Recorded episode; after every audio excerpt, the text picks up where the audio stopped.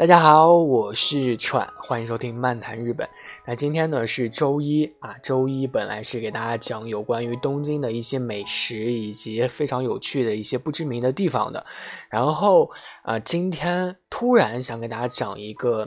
岛啊。其实说到岛呢，大家可能对于日本的一个印象，或者说说到海景的时候，大家可能就会想到冲绳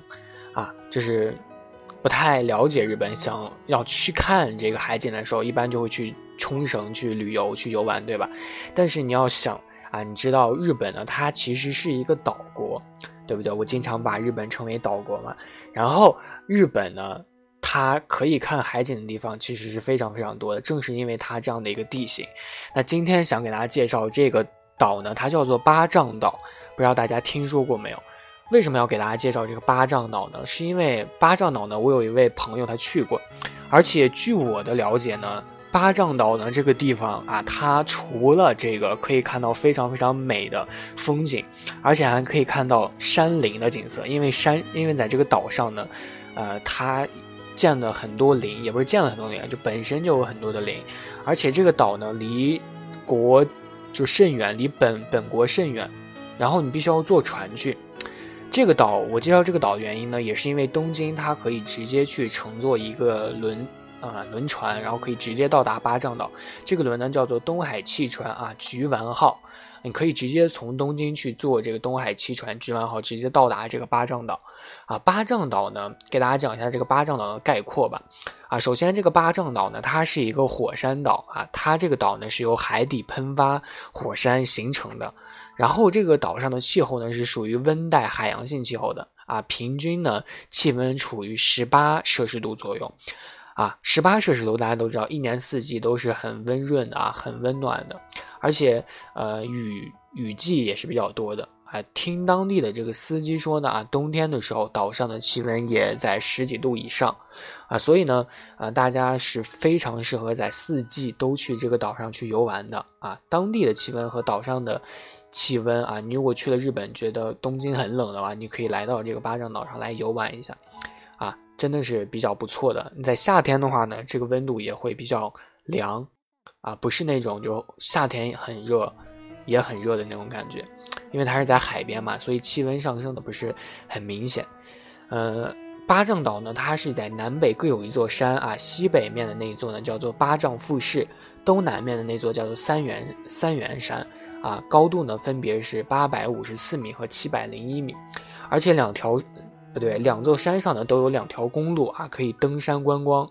啊，所以是很不错的一个可以。看风景的同时，又可以去享受海边风景的一个感觉。而且，呃，岛中央呢有一座太平山，就是这个岛呢是位于主岛以西约七点五公里之外的一个海岛啊，叫做八丈小岛啊，中间有座太平山。这个岛上呢暂时是无人居住的。这个八丈岛上总共有八千人居住啊，本岛上有八千多名呃居民，啊，岛上有五个行政乡啊，这些就是比较。呃，严肃的一些介绍了啊，我比较了解的事情，就我为什么推荐这个八丈岛呢？是因为岛上啊，大家一般去这个岛上是要住一宿的啊，住一宿，这个时候你选择什么样的房啊，海景房就是比较重要的。这个时候呢，为什么选这个巴掌岛？是因为它住的酒店和旅馆就是。非常非常棒，不知道大家看过钢铁侠没有？钢铁侠的那个，啊，汤尼的那个别墅啊，就简直是和那个一模一样。你住的那个旅旅店，就是进了房之后，推开这个呃窗子，落地窗一推开，不推开也可以看到，推开之后就发现一望无际的大海，而且还有游泳池啊，就各种各样非常非常豪华的设施都有。而且问题就在于它很便宜。啊，住一宿呢，基本上就在一万日元左右，一万日元啊，真的是很便宜的一个价格，住一晚上。你要想这样的一个设施，你真正住了之后，你才你才会发现这个价格真的是超级超级亲民，而且还可以看到非常非常美的风景。所以，呃，八丈岛真的是大家如果在东京都啊，觉得就是挺厌烦这种喧闹的生活的时候，你玩的时间挺长了的时候，你可以来到这个岛上去观光一下。